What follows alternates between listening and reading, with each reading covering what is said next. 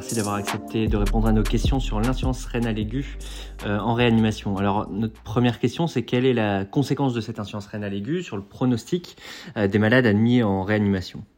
Alors il faut savoir que la littérature sur l'impact pronostic de l'insuffisance rénale aiguë chez les patients de réanimation s'est particulièrement enrichi ces 15 à 20 dernières années et euh, nous permet d'affirmer que l'insuffisance rénale aiguë peut être euh, définie comme un virage pronostic des patients admis en réanimation et à quelques niveaux de pronostic étudiés. Euh, si l'on s'intéresse par exemple à la mortalité, la mortalité à court terme, donc celle définie par la mortalité intra-hospitalière, l'étude AKI-EPI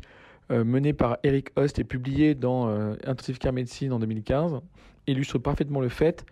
que euh, l'insuffisance rénale aiguë augmente le risque de décès et de façon statistiquement significative avec un odds ratio évoluant de 2 à 7 en fonction des stades de l'insuffisance rénale aiguë définis par les critères CADIGO. Alors cette relation statistique concerne aussi le pronostic à long terme avec toutefois une atténuation de l'effet concernant le pronostic vital. Et si l'on s'intéresse spécifiquement chez les survivants de réanimation aux comorbidités au décours, il est euh, euh, indéniable que euh, la maladie rénale chronique a été la première comorbidité étudiée, avec en 2009 la publication de trois études très importantes qui ont démontré pour la première fois et de manière assez forte le fait que lorsque vous faites une insuffisance rénale aiguë durant un séjour hospitalier et a fortiori en réanimation, eh bien, vous aviez un surrisque d'évoluer vers la maladie rénale chronique, y compris terminale. Et ainsi, on a pu estimer, euh, via des techniques de comparaison utilisant des scores de propension, que lorsque vous compariez un patient admis en réanimation qui a fait une insuffisance rénale aiguë qui a été traitée par dialyse au même patient mais qui n'a pas fait cette complication rénale, eh bien que le surrisque d'évoluer vers la maladie rénale chronique terminale était multiplié par un facteur 3. Alors, l'écueil principal de ces premières études était marqué par le fait que vous n'aviez pas les valeurs de créatinémie à la sortie hospitalière et que pour bon nombre des patients, la probabilité d'avoir une créatinémie à la sortie du séjour élevée était malheureusement invérifiable.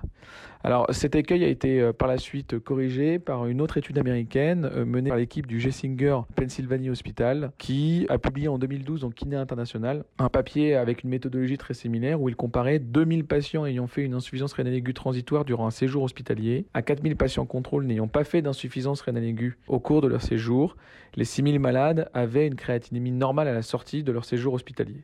Et eh bien malgré cela, les patients qui avaient fait une insuffisance rénale aiguë avait un surrisque d'évoluer vers la maladie rénale chronique en quelques années, multiplié par un facteur 2. Enfin, quant aux événements cardiovasculaires, là aussi la littérature est devenue assez riche, mais porte généralement sur les patients qui sont admis soit en USIC, soit au décours d'une chirurgie cardiaque. Toutefois, cette littérature a permis de, de bien objectiver le fait que lorsque ces patients-là développaient un, épisode d'insuffisance rénale aiguë, eh bien parmi ceux qui survivaient, ces derniers développaient un surrisque de réhospitalisation à moyen terme pour soit une décompensation cardiaque, soit un événement ischémique, myocardique ou neurologique. Comment peut-on prévenir la survenue de l'insuffisance rénale aiguë? Alors la prévention de l'insuffisance rénale aiguë est clairement une question d'importance, ce d'autant plus que nous ne disposons pas de traitement curatif de la défaillance rénale. Pour prévenir cette complication, il est important de connaître les facteurs de risque identifiés, idéalement soit intervenir dessus, soit identifier les populations et les situations les plus à risque. Le grand problème dans l'insuffisance rénale aiguë est que, hormis le recours aux néphrotoxiques, la très grande majorité des facteurs de risque identifiés sont très peu influençables par les prises en charge, parce qu'elles sont soit liées au terrain, soit aux comorbidités, soit au degré de sévérité à l'admission en réanimation. Certains auteurs se sont quand même intéressés à l'idée de renforcer le rein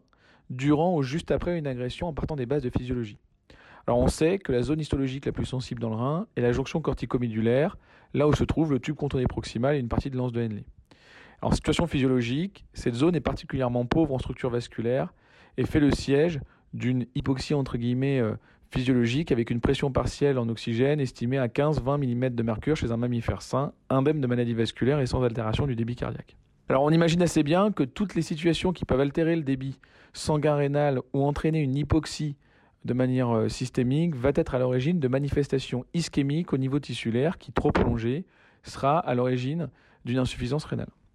C'est pourquoi les patients les plus à risque sont de facto ceux chez qui la physiologie rénale euh, est déjà altérée à cause soit d'un remodelage vasculaire, soit d'une altération de la réponse hémodynamique ou neurohormonale aux variations de euh, débit sanguin rénal. Et effectivement, de surcroît, les patients ayant une réduction du nombre de néphrons et ne disposant pas de réserve néphronique seront aussi les plus à risque d'insuffisance rénale aiguë, mais les plus à risque de complications de l'insuffisance rénale aiguë à court et long terme. C'est pourquoi la prévention de l'insuffisance rénale aiguë repose actuellement sur l'optimisation euh, de l'ischémie tissulaire, euh, en premier lieu de l'état hémodynamique des patients via les solutés de remplissage et l'utilisation des vasopresseurs en particulier chez les patients les plus à risque. Alors concernant les solutés de remplissage,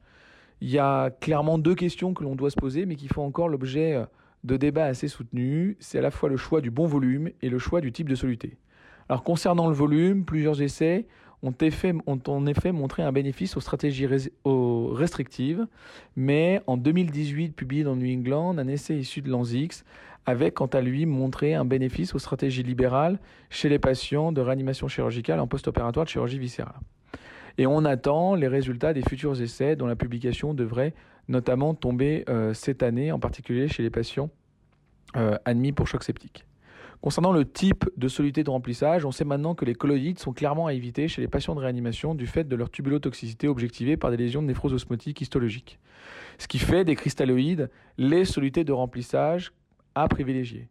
Mais plus récemment, un débat s'est surtout porté sur le distinguo entre le les solutés à forte charge chlorée comme le soluté salé à 0,9% et les solutions balancées plus pauvres euh, en chlore. Alors sans revenir sur l'ensemble des essais, car cela mériterait un podcast à lui tout seul, actuellement, l'ensemble des données que nous disposons dans la littérature plaident plutôt en faveur des solutions balancées. Si l'on s'intéresse aux vasopresseurs, eux aussi ont fait l'objet euh, d'un débat assez intensif. À l'image des solutés de remplissage, une question a été soulevée en particulier avec l'étude Sepsis-PAM menée par Pierre Asfar qui suggérait un, effet bénéfique d'objectifs de PAM plus élevés sur le plan néphrologique chez les patients porteurs d'une hypertension artérielle.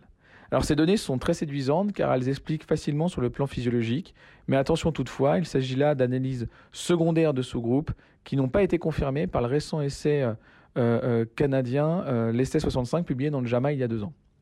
Alors à côté de cela, il y a plusieurs tentatives d'amélioration de la microcirculation rénale qui ont été tentées dans le but d'améliorer l'oxygénation tissulaire.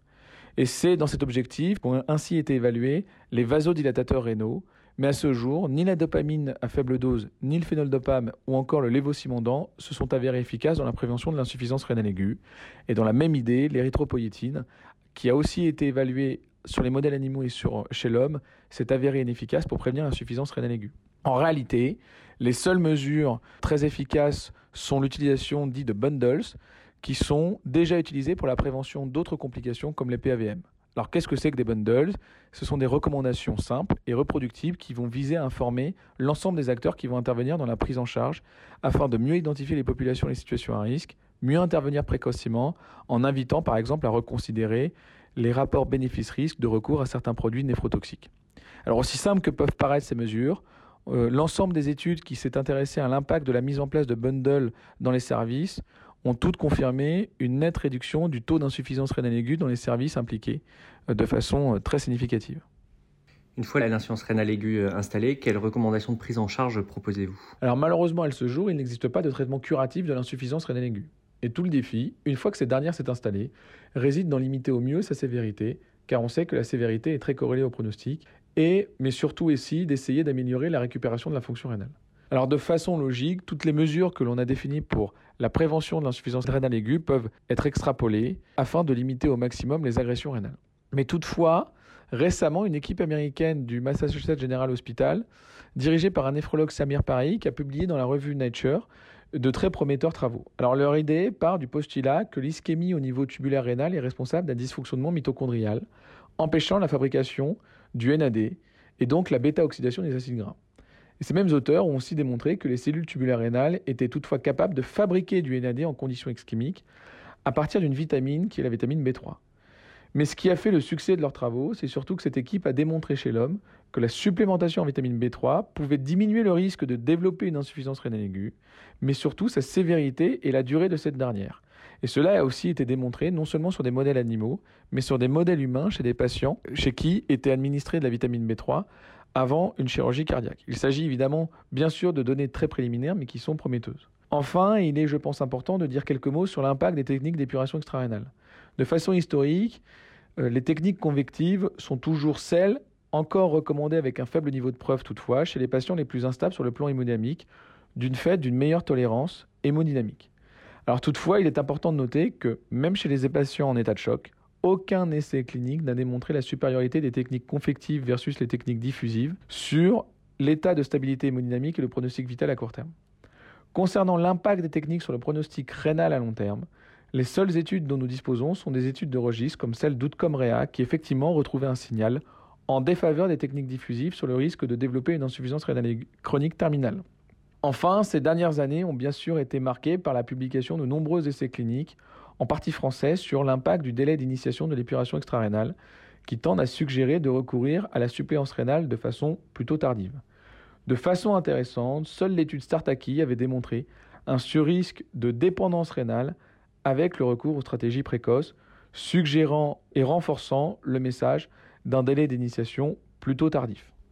Enfin, notre dernière question, euh, comment prévenir les conséquences à, long terme de cette insuffisance rénale aiguë? Comme nous l'avons vu, l'insuffisance rénale aiguë est effectivement associée à un surrisque, y compris chez les patients ayant récupéré euh, une fonction dite intégrome, se traduisant par une créatininite sortie hospitalière euh, parfois normale.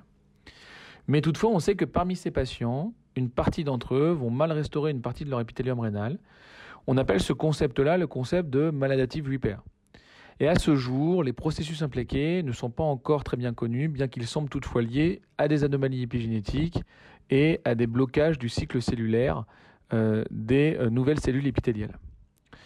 Concernant le risque cardiovasculaire, certains travaux ont illustré un bénéfice sur le pronostic global des patients sous bloqueur du système rénine-angiotensine-aldostérone, dont l'introduction peut se faire de manière sécurisée sans augmentation du risque d'insuffisance rénale aiguë au décours d'un séjour en réanimation.